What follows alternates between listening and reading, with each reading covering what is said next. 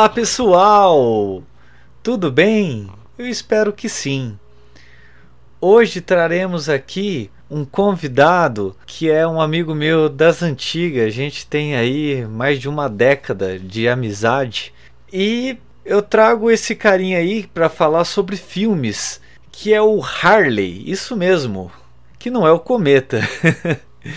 Enfim, que piadinha sem graça, mas vamos lá. Os filmes que ele irá, né, detalhar, primeiro se chama Vida Secreta de Walter Mitty, depois Viagem a Darjeeling, trilogia do albergue espanhol, bonecas russas e por último o enigma chinês. É isso aí, minha gente. É, esse é o gosto, né, desse meu amigo aí, o Harley que é um gosto assim refinado e dentro da peculiaridade que é só dele. Então, bora para essa viagem que, como estamos na pandemia e não podemos realmente fazer uma viagem física, vamos viajar no mundo dos filmes. Então, bora!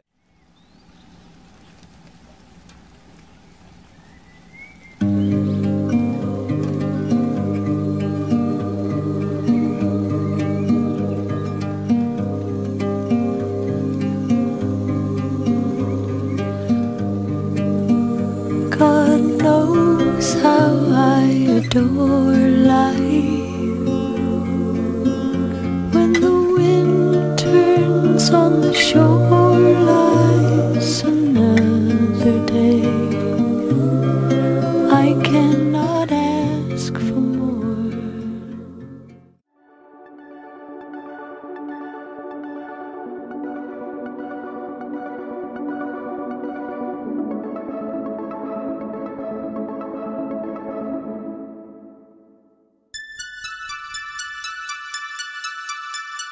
The Trip, o podcast para você viajar, pelo mágico universo das múltiplas linguagens.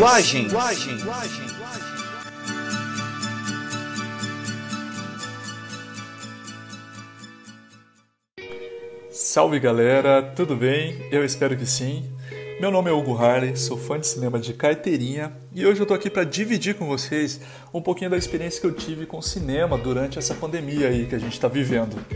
Acho que seria bem legal começar a falar sobre filmes que podem tirar a gente dessa realidade distópica que a gente está passando aí, que está deixando a gente sem esperança, deprimido até.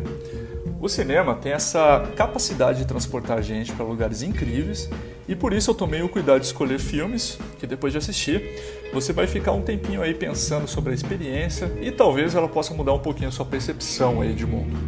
Como, por exemplo, a experiência que eu tive assistindo a Matrix pela primeira vez, quando eu tinha lá meus 12 anos de idade no cinema. Ela mudou bastante a minha percepção de realidade, assim. Ou lendo O Mundo de Sofia pela primeira vez, quando eu tinha 12 anos. Bom, enfim, pensei então falar sobre três filmes, cada um de um diretor específico, cada um com uma história diferente, mas que todos eles envolvem literalmente viajar, se autoconhecer e redenção. Então, sem mais delongas, vou começar falando sobre A Vida Secreta de Walter Mitty. Filme estadunidense de 2013, di dirigido e atuado pelo Ben Stiller, que está ótimo no papel. Esse filme ele vai cativar muito você pelo seu enredo e pelas suas características. Ele fala sobre um cara, na de meia idade, que trabalha nos porões de uma empresa, que no caso é a revista Life, e sempre foi muito tímido, sempre foi um cara muito fechado, mais de ouvir do que falar. Aquele típico cara retraído, que além de tudo tem um sério problema com distrações e devaneios. Ele sempre está no mundo da lua. Sua válvula de escape é se transportar para essa realidade, onde ele pode fazer o que ele bem quiser, onde ele pode responder as coisas como ele gostaria que fosse na vida real. Isso poderia deixar o filme assim meio com uma dinâmica meio sem graça ou clichê. Mas logo que você vai assistindo o filme, você vai perceber que não é só isso não. Ele tem muito a apresentar e tem uma moral muito boa. Certo dia, ele chega para trabalhar e descobre que a revista foi vendida e que, e que tem que fazer uma última publicação para fechar com chave de ouro essa edição. Mas acontece que a foto que vai sair na capa da revista simplesmente desapareceu. Ninguém sabe onde essa foto foi parar. Como o Walter é responsável pela revelação, dessa fotografia fica a cargo dele encontrar a foto e encaminhar para a equipe de pós-produção. É então que ele se vê numa situação sem escolha.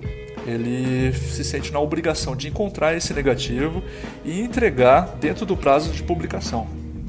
Ele não encontra essa fotografia em lugar nenhum. Conversa com os colegas dele, vai atrás, procura na sala dele onde tem o recebimento dessas fotografias, mas não importa o quanto ele procura, ele nunca encontra esse negativo. É então que ele tem a ideia de ir atrás do fotógrafo para poder sondar e de repente descobrir o paradeiro desse negativo. É então que ele, na busca desse fotógrafo para depois encontrar essa fotografia, ele acaba por viajar por vários países, tem que pular de helicóptero, fugir de vulcão em erupção, escalar montanha e conhecer o fundador da revista Life, que no caso é o fotojornalista da revista também, o Sean O'Connor, que, no, que é atuado pelo ator Sean Penn. E daí sempre você fica naquela dúvida: será que ele está viajando na maionese? Será, será que ele está em mais um dos devaneios dele? Ou será que de fato isso tudo está acontecendo? Então a gente sempre fica nessa dúvida, né? Ao assistir o filme, a gente acaba por perceber que o protagonista está muito focado no objetivo, que é encontrar esse negativo, porém, é a jornada que ele percorre e não o cumprimento do objetivo que vai transformando ele substancialmente. Então esse filme ele tem várias camadas, tem várias coisas aí que a gente pode aproveitar, pode analisar. Por isso que é muito bom você assistir ele mais de uma vez. Ele passa algumas lições pra gente, algumas que eu pude perceber eh, nessas vezes que eu assisti foi que, por exemplo, não é o objetivo que é o importante na história. O importante é a transformação que ele tem durante essa trajetória. É o que ele vai aprendendo no decorrer desse filme. Ele está muito focado nesse objetivo, mas a transformação que ele tem é substancial. E que para a gente tornar real o que a gente almeja, é preciso mais do que tudo que a gente se arrisque na vida. O filme também conta com uma trilha sonora incrível. Eu gosto muito da trilha sonora desse filme. Ele conta com as músicas de José Gonçalves, Junipe e David Bowie. Esse segundo som que eu falei, que é a banda Junipe, é uma banda que eu passei muito tempo depois do filme procurando. Na época que eu assisti o filme pela primeira vez, não tinha esses buscadores como Shazam, como, uh, por exemplo, Spotify, né? Então era tudo meio que manual. E eu passei, sei lá, mais de um ano mais ou menos procurando essa banda até encontrar e encontrar uma das músicas que eu mais gosto dessa banda aí. Eu sei que era muito mais fácil de repente eu ter procurado nos créditos do filme a música, só que na época não passou isso pela minha cabeça, passou meio que batido. Mas enfim, eu encontrei a banda, é, conheci, eu adoro essa banda até hoje, e esse José Gonçalves é o vocalista da banda também. Enfim, galera, esse filme ele é ótimo porque ele tem, além de uma trilha sonora incrível, ele também vai ter aí, você vai conseguir perceber que a fotografia dele é muito boa. Fotografia tão boa que ele te imerge nessa situação. Parece que você tá nesses pontos que ele aborda no filme. Então, sinceramente, a primeira vez que eu assisti esse filme, deu vontade de largar tudo, pegar um mochilão, colocar nas costas e sair por aí via viajando. Talvez na beira da estrada, dando de dedo assim para pedir carona conhecendo esses lugares, tirando fotografia, enfim, fazer tudo isso aí que a gente agora está meio que privado de fazer, que é viajar. É, umas curiosidades aí que eu encontrei sobre o filme quando fui pesquisar para fazer esse podcast é que ele é um remake. Eu não vi o filme original. Ele é bem antiguinho, ele é lá de 1947. E olha que engraçado, ele passou por vários estúdios e entre eles a Disney, DreamWorks, Paramount, Centauri Fox, era para ser dirigido pelo Spielberg, era para ser protagonizado pelo Jim Carrey, depois para ser protagonizado pelo Mike Meyer, até o, o Sacha Baron, uh, Owen Wilson, Scarlett Johansson seria o par romântico daí na história, na trama. Mas vou te ser bem sincero que o Ben Stiller atuando nesse filme e tendo como par romântico a Kristen Wiig foi excelente, eu acho que está de bom tamanho. É, acho que não precisava ser diferente do que foi entregue pra gente nesse filme. Então fica aí a minha primeira sugestão de filme pra gente sair dessa realidade distópica, a vida secreta de Walter Mitty. Eu espero que vocês gostem, eu espero que eu não esteja enganado, eu espero que esse filme te transforme e também que transforme as pessoas que assistam contigo aí. Eu tenho certeza que você vai gostar da trilha sonora, vai gostar da fotografia, das atuações. Tem um, uh, uma equipe de suporte aí dos atores para o Ben Stiller que também estão ótimos nos papéis deles. São atores que fazem mais comédia, mas esse filme é uma tragicomédia. Então ele sai um pouquinho desse tipo pastelão que o Ben Stiller é acostumado a fazer com frequência. Bom, então é isso. É, vou partir para o segundo filme aqui então, galera. Vamos lá, vamos acompanhar.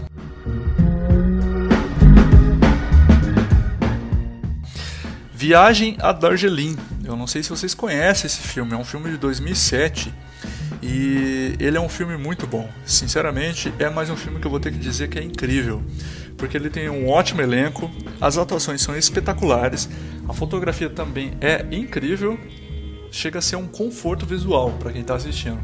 Viagem a Darjeeling é dirigido pelo Wes Anderson e não dá para esperar menos que um excelente filme quando a gente fala dele na direção, né?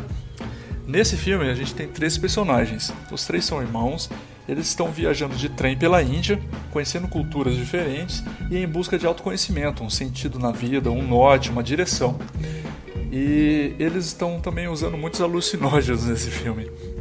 Eles vão viajando é, em sentido ao Himalaia, na esperança de encontrar a mãe deles, que eles não veem há muito tempo. O filme é uma leve tragicomédia sobre famílias disfuncionais, redenção e autoconhecimento ele tem ótimas locações, os takes são muito bons e eles acontecem dentro e fora do trem. É, mais dentro do trem, só que nas paradas em vilarejos, em cidades pequenas no interior, ele vai mostrando muito, muitos planos sequência, é, uma lente mais aberta, aqueles tons pastéis que o Wes Anderson costuma usar, que é uma identidade visual que ele usa nos filmes dele, né? Bom, enfim, a gente também consegue perceber na, na, trajetória desse filme que o importante não é o desfecho, sim a trajetória. Aqui encontramos esses irmãos, esses três irmãos, em busca de sua mãe e a frustração ao encontrá-la, porque ela não está querendo ser encontrada, ela está muito bem onde ela está lá. No início da viagem percebemos que a relação entre eles não vai muito bem, que cada um deles seguiu o seu caminho depois de algum evento que aconteceu durante o filme e que eles se incomodam muito com as manias um do outro. E fica bem claro também na, no filme que eles têm uma leve disputa interna para saber quem era mais querido, quem era mais importante, relevante para os pais. Durante o percurso, eles percebem que é irrelevante isso, que não importa muito quem era o mais queridinho do pai e da mãe. O que importa, na verdade, é a relação que eles têm entre eles, entre si. E a viagem acaba por conectá-los depois disso. O filme conta com atuações de Adrian Brode, Owen Wilson, Angelica Houston e algumas participações, como por exemplo a participação do Bill Murray e até a Natalie Portman aparece no filme. É engraçado isso porque ela aparece assim meio que gratuitamente durante o filme. Ela, ela aparece bem pouquinho assim, acho que é um take só que aparece ela. E quando tu assiste o filme e vê isso, tu fica meio assim sem entender o que está acontecendo ali, porque ela não aparece mais nenhuma vez no filme. Foi então que eu fui pesquisar um pouco mais sobre o porquê dela aparecer gratuitamente no filme, que daí eu descobri uma curiosidade importante. É, o filme ele tem um prequel, é uma prequela, que mostra eventos anteriores ao filme. É um curta de mais ou menos 10 a 13 minutos, onde mostra um dos personagens, que é o Jake, o filho, o, o irmão mais novo, dentro de um quarto de hotel em Paris, e daí o telefone dele toca e quem tá ligando para ele é a personagem vivido pela Natalie Portman. E daí a gente descobre que ela é a namorada dele no filme. Então, uh, são eventos anteriores, como eu disse, é por isso que a Natalie Portman aparece, entre aspas, gratuitamente no filme. E nesse curta, que também é dirigido pelo Wes Anderson, você percebe que tem uma pegada um pouco mais erotizada dos personagens. Tem uns planos sequência onde eles estão sem roupa, estão na cama, se pegando e tal. E eu não vou contar mais detalhes porque eu quero que você assista esse curta que é bem interessante. Bom, você vai encontrar facilmente esse curta uh, no YouTube. O nome dele é Hotel Chevalier é francês o nome, desculpa, eu não vou saber falar certinho como é em francês, mas em todo caso eu vou tentar colocar aqui para vocês na descrição do, do, desse podcast os links para vocês poderem acessar é, esse curta e também as trilhas sonoras de cada filme, beleza?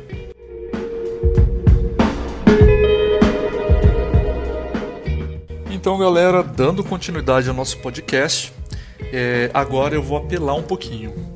Eu sei que lá no começo desse podcast eu disse que a intenção era falar sobre três filmes, sobre viagem, redenção e tals, mas não tem como eu falar sobre tudo isso sem comentar sobre O Albergue Espanhol, que faz parte de uma trilogia muito assertiva, com ótima identidade visual e que também vai tocar bem fundo no seu coração. Tenho certeza que vai te cativar um pouquinho mais aí. Acho que todos de, de todos esses filmes que eu falei até agora, essa trilogia é a que tem mais pé no chão onde a maioria de vocês que chegou até aqui vai se identificar com alguma das fases da vida dos personagens aqui presentes. O Albergue Espanhol fala sobre a saga de Xavier, um rapaz francês que para conseguir uma vaga de destaque né, multinacional, onde ele quer trabalhar, precisa aprender a falar espanhol. É daí então que ele decide fazer um intercâmbio através de um programa bem conhecido lá na Europa que chama Erasmus. E ele vai parar em Barcelona. Puta que pariu, que inveja. E daí ele vai morar numa república. Lá ele conhece gente de várias nacionalidades, com culturas diferentes e tem que lidar com os perrengues do dia a dia. Por exemplo, problemas para dividir banheiro com as pessoas, galera que não gosta de lavar louça, anarquia, da, anarquia das festinhas de fim de noite que vão até o outro dia, né? Quem nunca passou por isso? E ter que acordar no outro dia cedo para estudar. Esse filme é bacana porque quem está aí na faixa de 20, 22, 23 anos vai acabar se identificando com aquela fase de faculdade, né? Que você fica meio inconsequente, faz qualquer coisa, tá nem aí pra nada. Bom, mais ou menos, né? Você acaba estudando, mas acaba indo festinhas até o fim de noite para estudar depois.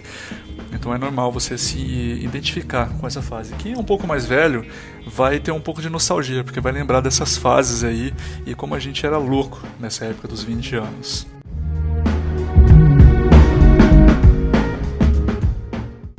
A sequência desse filme é um filme chamado Bonecas Russas em português. Bom, eu sei, eu sei, tem uma série com um nome parecido no Netflix, mas repare que o filme se chama Bonecas Russas, é no plural. E essa série aí do Netflix chama Boneca Russa, se não me engano. O filme começa em Paris. Xavier já tem 30 anos e vive uma vida de amores líquidos, onde ele não entende, não encontra muito sentido em tudo isso.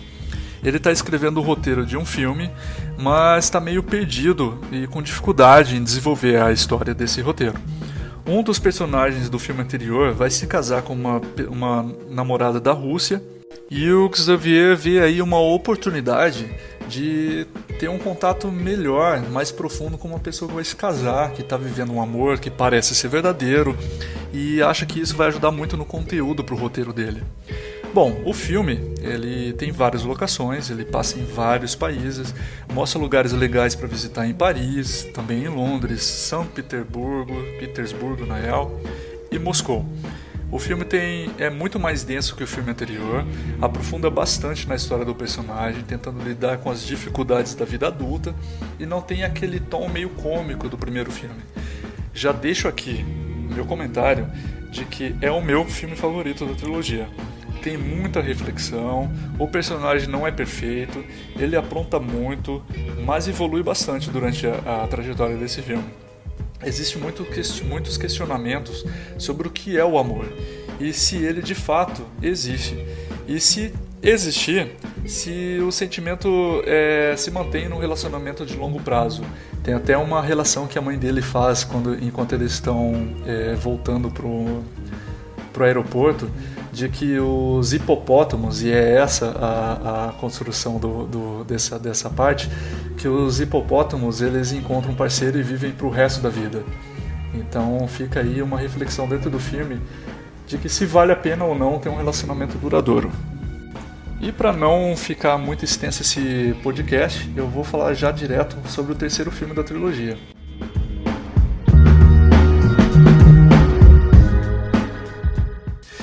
Esse terceiro filme é, é, se chama O Enigma Chinês e se passa dessa vez em um só lugar, é, que no caso é Nova York, diferente dos outros dois filmes. Xavier agora já está com 40 anos, se tornou um escritor renomado na França e tem uma nova obra para ser desenvolvida. Ele já tem dois filhos, só que ele está com um bloqueio criativo para elaborar mais uma vez esse roteiro. Ele recém se separou da esposa e ela foi lá morar em Nova York com novo relacionamento que ele tem. E isso está deixando o Xavier maluco. É então que ele decide ir atrás da ex dele em busca de um sentido na vida, de ficar mais próximo dos filhos e de tentar de repente reconciliar com a esposa e finalizar o livro que ele está escrevendo. É, ele vai então para Nova York para ir tentar achar um objetivo, um rumo para a vida dele. Só que ele está totalmente quebrado, vulnerável e também inconsequente como no primeiro filme. Lembra bastante a trama do primeiro filme, para dizer bem a verdade.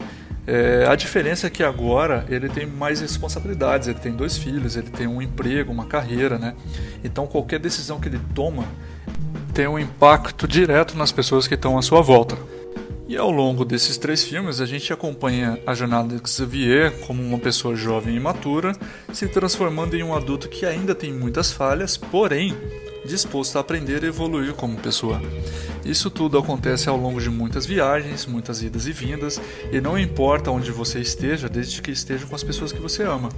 Que o laço que criamos e mantemos é muito mais importante do que os locais onde moramos.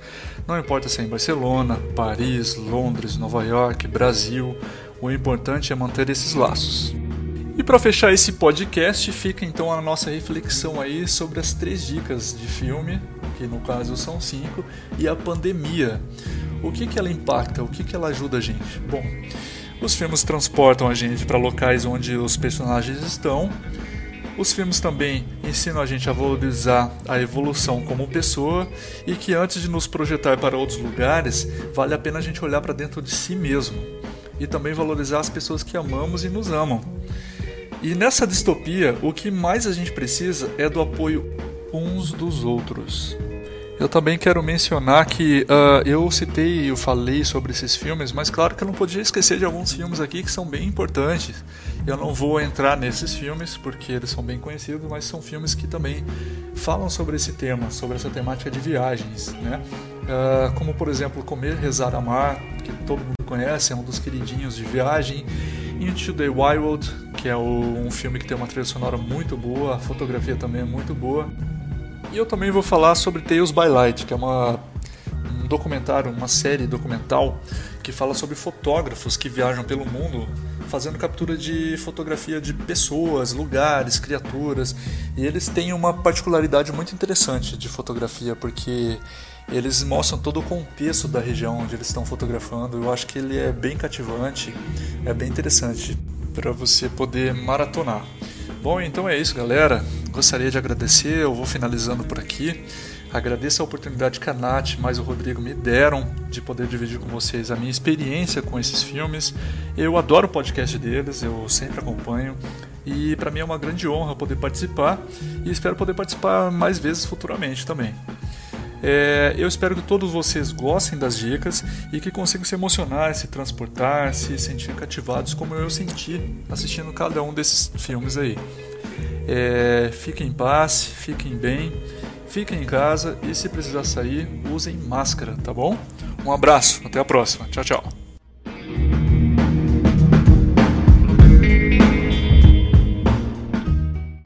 É isso aí, galerinha. Eu espero que vocês tenham curtido cada momento, cada minuto aí desses filmes citados pelo Harley.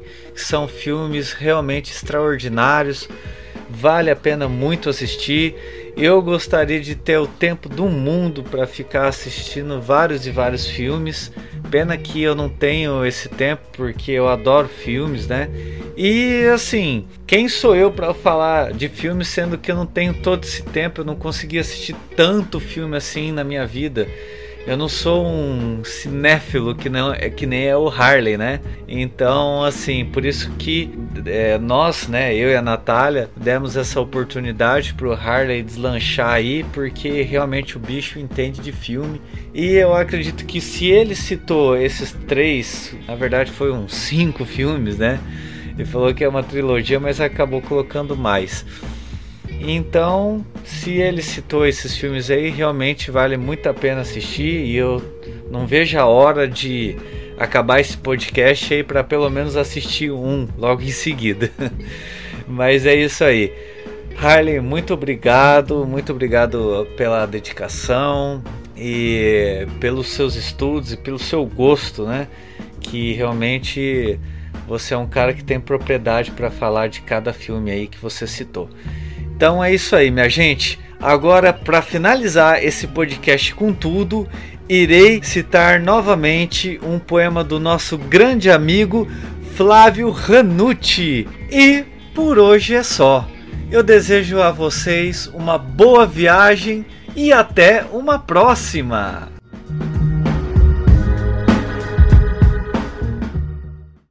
Me deitei em frente à tela, resplandecente, e vi aquele final fatal, coisa de cinema que não se via mais em qualquer filme, que não se declamava mais em nenhum poema. Fiquei a perguntar: que sonhei depois? Eu não preguei os olhos, eu fiquei em terra firme, mas de mente livre. A sétima arte me invadiu e eu, protagonista que sou da vida real, dos jornais de banca, do teatro e da dança, mergulhei em mais uma peça. Eu não saí vivo dessa. Eu morri no fim. Eu, protagonista de mim.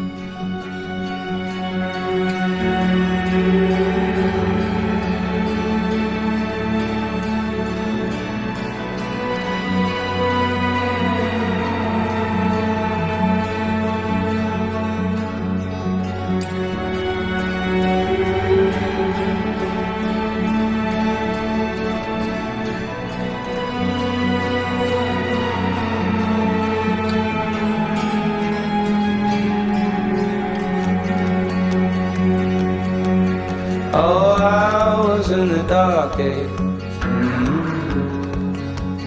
searching for the ones in my mind. I'm so far away, but I hit the ground running. Mm-hmm.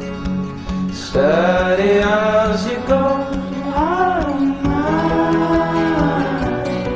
I'm still here today. All spouting hymns and balls and love. Mm-hmm.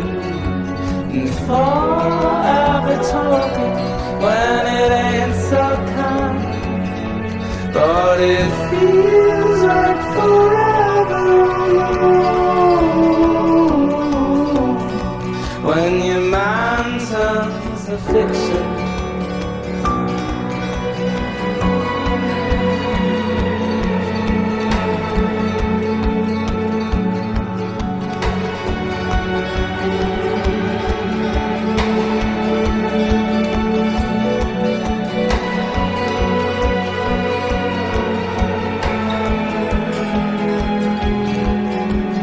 Now it took a long way. Now I was in the heat. I'm so far away. Você escutou o podcast que faz viajar pelo mágico universo das músicas linguagens.